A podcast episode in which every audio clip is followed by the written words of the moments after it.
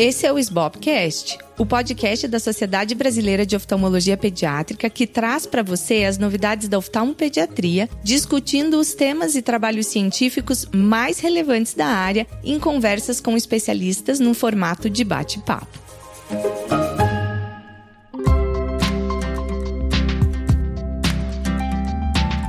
Eu sou a Luísa Hopker, atual presidente da SBOP, e hoje eu vou conversar com a doutora Cristiane Rolim de Moura sobre o glaucoma na infância e a dificuldade de acesso dos pacientes ao cuidado no SUS. Bem-vinda, Cris! Luísa, muito obrigada pelo convite. É um prazer muito grande estar aqui e está sendo muito bom trabalhar com vocês na SBOP. Uma surpresa muito grata. Parabéns pela sua proatividade, pela sua energia. Estou aprendendo muito.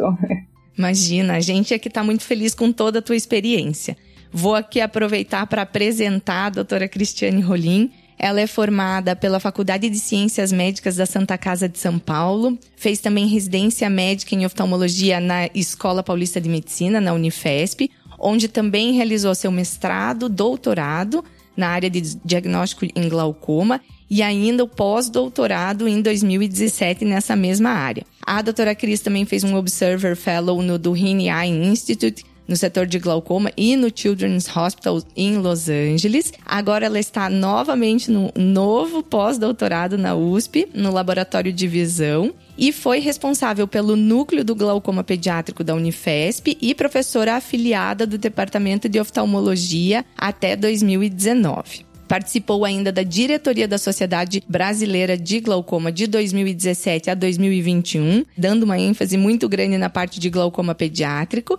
E hoje a gente tem o prazer dela ser tesoureira da SBOP, trazendo toda essa bagagem para nós. Então, Cris, hoje a gente vai falar um pouco sobre esse assunto que eu sei que você gosta bastante, que você é uma grande entusiasta. E eu queria que você falasse um pouquinho sobre a importância do tempo no tratamento do glaucoma na infância para a gente começar a localizar né, essa doença dentro da vida da criança e o quanto isso faz diferença em termos da gente pensar no tratamento. Ah, muito obrigada, Luísa. É, realmente eu sou uma entusiasta dessa área. Eu acho que é muito importante a gente usar o que a gente recebeu de ensinamento, recebeu também do Estado na nossa formação para reverter isso para a população. Eu acho que esse é um papel muito importante, né? E por isso eu tenho me dedicado nos últimos tempos a tentar enxergar o que, que a gente poderia entender melhor da área e fazer para colaborar com o acesso das crianças e melhorar o tratamento, né? Então, eu acho que o primeiro passo para a gente entender é ter é, noção de que como qualquer é, doença né, ocular na infância, a primeira coisa, o primeiro passo, né, o primeiro chute da bola é a gente ter noção de que a gente tem uma urgência, a gente tem um período crítico de desenvolvimento que a gente tem que otimizar ao máximo, porque é quando a criança faz as melhores conexões. Então, o nosso trabalho é fornecer um sistema óptico adequado para que é, ela consiga é, aproveitar ao máximo que ela tem em termos de desenvolvimento é, cerebral, das vias corticais visuais, né? E além disso, o glaucoma tem mais duas questões importantes. É, a primeira delas é a distensão do globo ocular. Quanto mais a gente conseguir brecar essa distensão, menos lesões internas a gente vai ter. E geralmente a criança acaba tendo uma, a, a, perda visual, nem dá tempo de ela perder o nervo óptico, às vezes é a perda das estruturas, né, a perda da córnea, a perda, e aí com isso a gente acaba é, tendo aquela grande prevalência de cegueira nesse grupo de crianças com doença é, do glaucoma na infância, né. Então, ah, também a gente tem que evitar a lesão do nervo óptico, principalmente naquelas situações em que a gente mantém a pressão intraocular num nível não tão controlado, em que existe até uma redução do crescimento do globo, no entanto, ainda assim uma uma lesão progressiva do nervo. Então, são os três pilares: desenvolvimento visual, evitar a progressão do buftalmo, evitar a lesão do nervo óptico. E, Cris, assim, falando um pouco em termos de urgência, como você falou, né? A gente sabe que tem que ser tratado como uma urgência, e, e, até o teste do reflexo vermelho é um grande aliado, né? Que a gente ganhou aí, provavelmente, principalmente para aqueles casos é, já diagnosticados ali ao nascimento. E, mas quando a gente está falando de urgência, assim, se você pudesse dar uma destrinchada em termos de espaço de tempo, o que, que você considera, assim, o, o ideal, né? O, e o factível a gente fez o diagnóstico, essa criança, por exemplo, tem um, né, um buftalmo, uma opacidade de córnea, uma pressão possivelmente elevada, porque muitas vezes a gente está numa situação em que tem um colega no interior que falou isso pra gente, ou é o pediatra que acha que é. Qual é esse espaço de tempo que você considera assim o ideal? Olha, Luísa, não existe um tempo ideal. Quando você descobre uma urgência, ela é uma urgência. Você tem que tomar as medidas necessárias para que se encaminhe para o tratamento o mais breve possível, né? Então, por exemplo, a, a criança que nasce, né, que tem uma manifestação neonatal do glaucoma na infância, ela hoje em dia é relativamente bem triada nas maternidades, né? Porque o teste do reflexo vermelho acaba detectando, ou o pediatra vê um aumento da córnea, uma mudança do brilho. Só que isso acontece só em aproximadamente 25% dos casos de glaucoma congênito primário. Então, é, os outros casos vão se manifestar até dois anos de idade ou depois. Então a gente tem todas essas características e esse grupo de doentes que a gente precisa orientar os pediatras para encaminhar em cada fase, né? Então, quando a criança desenvolve um buftalmo ou uma, uma, alteração corneana um pouco mais tardia, eu já operei casos que em dois dias a mãe percebeu uma mudança da córnea e fotografou. Isso é o ideal, né? Porque a gente não tem nem tempo de ter lesão, porque com o, a progressão da, da, hipertensão intraocular, a gente vai tendo lesão do nervo, lesão de, das estruturas e também da malha trabecular. Então, restaurar e fazer com que a cirurgia angular seja efetiva, a chance é maior quando você trata precocemente. Então, é assim, descobriu que a urgência tem que encaminhar. Antigamente a gente fazia loucura, operava de noite, com microscópio ruim, equipe cansada. Hoje em dia não precisa mais ser assim, né? Usa uma medicação por 24, 48, uma semana. É, é melhor você ter uma estrutura bem montada do que você fazer loucura, até porque a primeira cirurgia é a mais eficiente. Então a gente vai procurar dentro da urgência o melhor profissional, é, mais capacitado, mais perto, que possa dar seguimento com a melhor estrutura. Acho que essa é a ideia. Legal, Cris. E também levando em consideração que muitas dessas crianças são crianças que às vezes têm outras alterações sistêmicas, né? E tudo isso tem que ser colocado na balança. Se essa criança que tem de repente uma outra síndrome tem condição de anestesia geral nesse momento, ou de repente se esperar duas semanas para a criança estar estável clinicamente, vai dar para ela também uma condição sistêmica melhor de recuperação. Acho que tudo isso é, deve ser colocado nessa balança no momento de decidir o melhor é, período de cirurgia. Não sei se, se vocês consideram isso também. Retaguarda de UTI. Fundamental fundamental, né? A gente sabe que para o glaucoma congênito primário, em geral, a criança não tem alterações sistêmicas associadas. Inclusive, para fazer o diagnóstico, a gente exclui todas as outras alterações sistêmicas, por isso tem que ter uma boa conversa com os pediatras. Mas sim, se a criança é muito pequena e a gente não tem é, criança de dias e não tem retaguarda de UTI, muitas vezes as maternidades dão alta e você precisa reinternar numa estrutura que tenha uma retaguarda, principalmente nos primeiros 30 dias de vida. Então, às vezes, isso é, requer uma busca do sistema, né? E é melhor você ter uma estrutura do que você correr um risco anestésico, obviamente, né? Então, também, dentro de uma urgência, a situação clínica, sistêmica é sempre prioritária, né? Legal. E falando um pouco sobre isso que, né, que você comentou, é, qual que é esse panorama atual no Brasil de estrutura que você percebe que existe? Qual é o momento em que estamos, digamos assim? É, na verdade, é uma situação bem complexa, né? Porque a gente precisa de uma estrutura de um hospital para os pequenininhos até um mês, a gente precisa de uma estrutura que tenha retaguarda de UTI anestesistas com treinamento para fazer a cirurgia, né? Para fazer anestesia pediátrica nessa idade. Então, são alguns lugares só que dispõem desses hospitais com essa estrutura, né? Para os maiores fica mais fácil, porque a gente consegue a anestesia pediátrica depois de um ano de idade já é muito parecida com uma anestesia é, do adulto. Então, é mais fácil a gente encontrar um centro especializado oftalmológico que tenha é, uma estrutura anestésica com anestesia geral e possa fazer, né? Então a gente fez um mapeamento disso no Brasil e se você quiser a gente pode falar um pouquinho disso. Ah, acho que seria perfeito. Acho que é bem importante se você puder comentar, principalmente porque a gente vê que a gente tem alguma diferença de estrutura entre o SUS e o privado, mas muitas vezes o privado também passa por essas dificuldades para principalmente as crianças mais novas que precisam de retaguarda de UTI. Então, muitas vezes você tem um oftalmologista e tudo que você precisa, o melhor microscópio, o melhor equipamento num hospital oftalmológico que não vai ter retaguarda de UTI. E dependendo do tipo da criança, da idade, das comorbidades, você vai precisar necessariamente de uma retaguarda de UTI.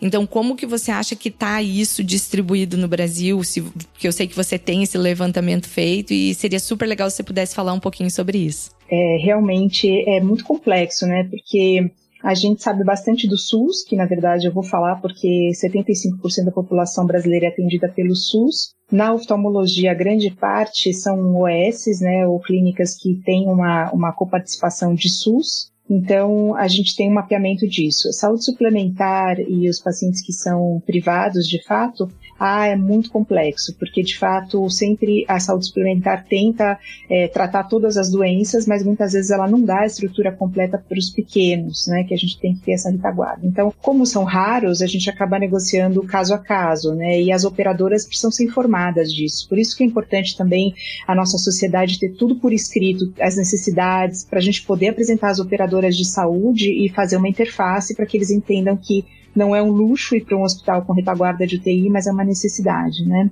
Agora, no SUS, que foi o que eu estudei mais, porque eu acho que é, é grupo maior, né, no nosso país mesmo, eu fiquei muito surpresa. Na verdade, eu comecei com essa ideia de fazer um, uma pesquisa, né, e uma rede de referenciamento, porque é, eu tive um contato com um grupo de escoliose é, através de um colega que é ortopedista pediátrico, ele tem uma formação em bioética e ele está participando de um estudo multicêntrico muito interessante com escoliose, que eles conseguiram fazer um, um trabalho primeiro de, de, pesquisa das lacunas, né, profundo, aí é, sabendo é, o que, que, precisaria fazer para essas crianças serem operadas, porque também existe uma fila enorme, as crianças morrem por falta de cirurgia, e aí eles acabaram conseguindo juntar um grupo grande de estruturas de SUS hospitalares, que também são estruturas eles necessitam de estrutura complexa, porque a, a cirurgia é grande, e com isso eles montaram um grupo para referenciamento para vários centros, e com isso eles conseguiram apresentar para o Ministério da Saúde e ter uma, uma abreviação do tempo de espera dessas cirurgias. E esse modelo pode ser aplicado para qualquer área cirúrgica na pediatria, né? E eu achei muito interessante, comecei a estudar primeiro, tentar, né, ver quais eram as nossas lacunas, né? E de fato, a gente tem duas grandes lacunas, que é o diagnóstico, né, e, a, e o referenciamento, né? O diagnóstico é, a gente passa por essa situação e a gente fez alguns trabalhos na escola sobre isso. Né? Primeiro, assim, a gente nem sabe quais os diagnósticos que a gente tem no nosso meio, quem são as crianças que têm mais risco de evoluir, é, onde elas chegam. E aí a gente fez né, é, na Escola Paulista inicialmente uma database com uma organização com critérios aí mundiais para que a gente também possa publicar e fazer a nossa, a nossa avaliação é, junto com o mundo, né? E a gente detectou que até assim a questão de preenchimento de prontuário é deficitária, tudo isso pode melhorar muito, né? E depois, como é que esses pacientes, a gente começou a estudar como é que esses pacientes chegavam, como é que eles eram referidos a nós, né? O que nós descobrimos é que na criança pequena, até 3 anos, que desenvolve buftalmo, 97% dos casos ela é diagnosticada pelos familiares e não pelo pediatra. Então isso é bastante importante para a gente dar uma ênfase, né, e, e orientar é, os pediatras, fazer uma reciclagem, porque eles sabem, né, os sintomas, só que eles esquecem, eles têm tanta coisa para avaliar que é difícil você saber que um olho cresce, isso é glaucoma. Então, precisa de uma reciclagem contínua. E aí também é o nosso papel nas sociedades de fazer educação continuada para o pediatra, né? E uma outra questão são as outras crianças que chegam encaminhadas por alteração do nervo óptico. Quando você vai ver na prática, na verdade, são outras alterações. Então, na nossa amostra, 50% o glaucoma era descartado na primeira consulta. Ou seja, aí cabe a nós também treinar os oftalmopediatras ou os oftalmologistas que trabalham com oftalmopediatria para que eles reconheçam os sinais específicos de glaucoma também para poupar recurso, né?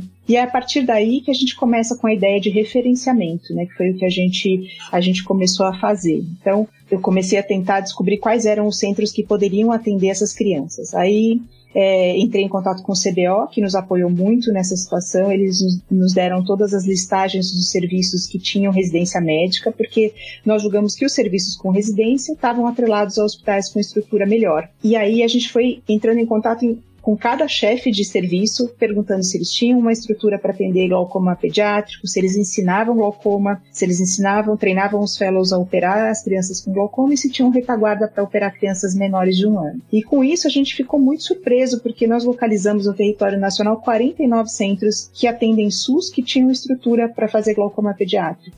E aí nós fomos conversando individualmente, tentando rastrear mais alguns serviços que não tinham é, ensino, mas que também desejavam participar, e para nossa surpresa eles aderiram muito bem à inserção no grupo que a ideia não era sobrecarregá-los, muito pelo contrário, mas sim distribuir o referenciamento de forma que as crianças e as famílias se deslocassem menos durante o período, especialmente aí de, da pandemia, e também que elas pudessem se manter no atendimento, porque não é uma cirurgia única, a gente sabe que 30% precisam de reoperações, e de exame sob narcose. Então, com isso, a gente conseguiu ter esse grupo coeso, a gente discute casos complexos e quando aparece uma criança de SUS que não está conseguindo se é, é, inserir no sistema, a gente rapidamente consegue localizar esses chefes é, cabeças de serviço e, e referir. Então, tem sido uma experiência muito interessante, muito prazerosa, porque a gente está conseguindo dar conta de um recado que era muito oneroso, né, para as famílias virem sempre para o Sudeste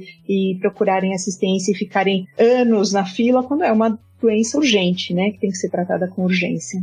E muito importante isso que você comentou do até do georreferenciamento, né? Isso é fundamental, porque a gente sabe que a gente não vai ter uma estrutura como essa que você precisa para tratar o glaucoma, principalmente em crianças menores de um ano, como você falou, em todas as cidades, mas você vai trabalhar com uma hierarquização e vai trabalhar com ter centros de referência em localidades que aglutinam né, X números de habitantes, com que daí você sabe que vai ter já uma prevalência que justifique e que vai daí é, é, né, fazer sentido ter naquele local tanto a estrutura quanto o profissional que você falou que eu imagino, mas até se você quiser comentar um pouquinho com a gente, é, sobre a formação que um profissional precisa para chegar a ser essa pessoa que vai receber e tratar essas crianças, né?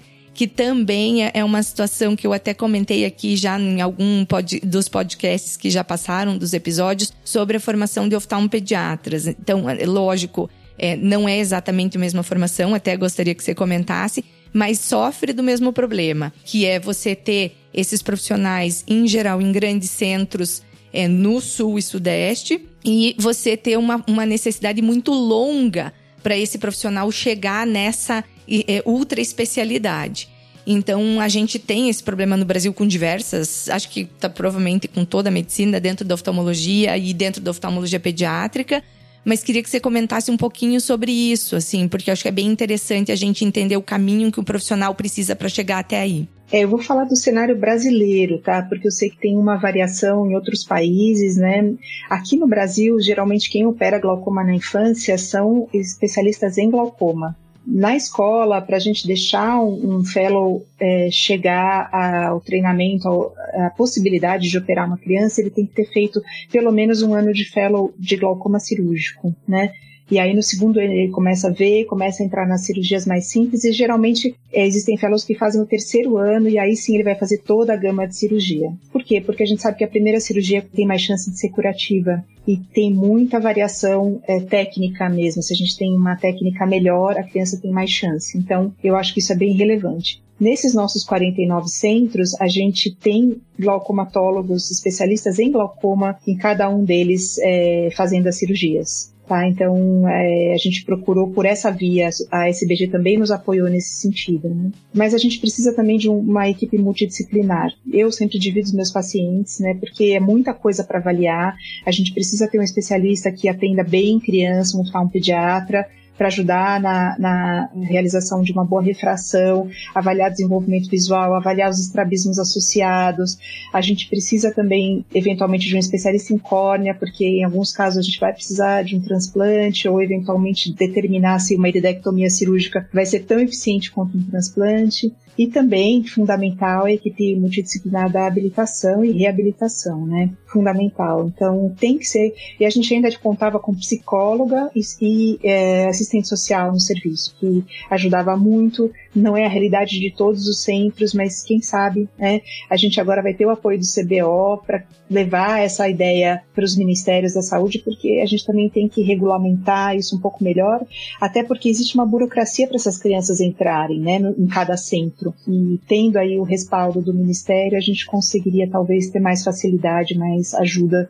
É uma queixa grande dos centros também, é ah, a gente não tem uma, uma... Os anestesistas são muito resistentes a fazerem múltiplas narcoses, fazerem crianças menores, então também ter o apoio de políticas públicas que possam favorecer a melhoria da estrutura de cada centro. Sim, tendo um apoio institucional, né, como que uma diretriz, mostrando que tudo isso está super embasado em evidência, acho que isso ajuda bastante a dar um norte, um trilho, mesmo para o profissional que tecnicamente é muito capacitado, mas que está lá às vezes remando contra a maré. E que, como você falou, precisa dessa equipe que passa por tanto outros colegas oftalmologistas quanto é, por profissionais não médicos, o anestesista, o diretor do hospital, que você precisa justificar que precisa de outra narcose. Acho que isso é super importante mesmo, como você falou. E até assim, dentro da SBOP, né, eu queria perguntar para você de que forma que você acha que a gente pode usar de é, exemplo é, toda essa rede que você já trabalhou, que essa expertise que você tem co, especificamente com glaucoma na infância e para a gente expandir para outras doenças dentro da oftalmologia pediátrica. De que forma que você acha que isso pode ajudar? É, o que você falou é muito importante, né? Às vezes a gente tem um profissional com uma grande expertise e ele vai deixar de fazer porque ele não tem boa estrutura. Então, eu acho que é fundamental a gente colaborar, é nosso papel social colaborar com uma melhoria na estrutura para que ele possa exercer a expertise dele e, com isso, é, ter um reflexo positivo na sociedade, né? E a ideia é que a gente possa, esse modelo ele pode ser feito para qualquer área cirúrgica na infância. E na nossa especialidade, a gente tem as cinco grandes doenças que causam cegueira irreversível, né? Que é catarata congênita, HOP, glaucoma congênito, doenças hereditárias e retinoblastoma, ou tumores oculares, né? Esses são as grandes, os grandes grupos, né? E a gente pode reproduzir da mesma forma é, inicialmente fazendo uma pesquisa né, da situação de cada doença, porque elas são diferentes nas suas manifestações e nas suas indicações, a detecção de como, a, quais são as lacunas da rede básica e as lacunas do referenciamento. E com isso também criar uma rede para cada, tentar fazer uma distribuição geográfica no país e eu acho que isso é muito, é, muito viável e tendo o caminho é só reproduzir para cada patologia. Eu acho que isso vai ajudar bastante muita gente. É raro, mas é muito relevante, porque o número de anos de cegueira na infância, ele é muito é, oneroso para a sociedade como um todo, né? Com certeza. E se você juntar num grande guarda-chuva todas essas doenças que a gente comentou, isso acaba tendo um impacto muito grande em muitas famílias, Brasil afora. Então, acho que a SBOP com certeza vai ser pioneira nessa situação de conseguir unir todas essas doenças ao, ao entorno, de pensar em possíveis redes de referenciamento, usando toda essa tua expertise anterior para a gente servir de base e, e, e dar sequência.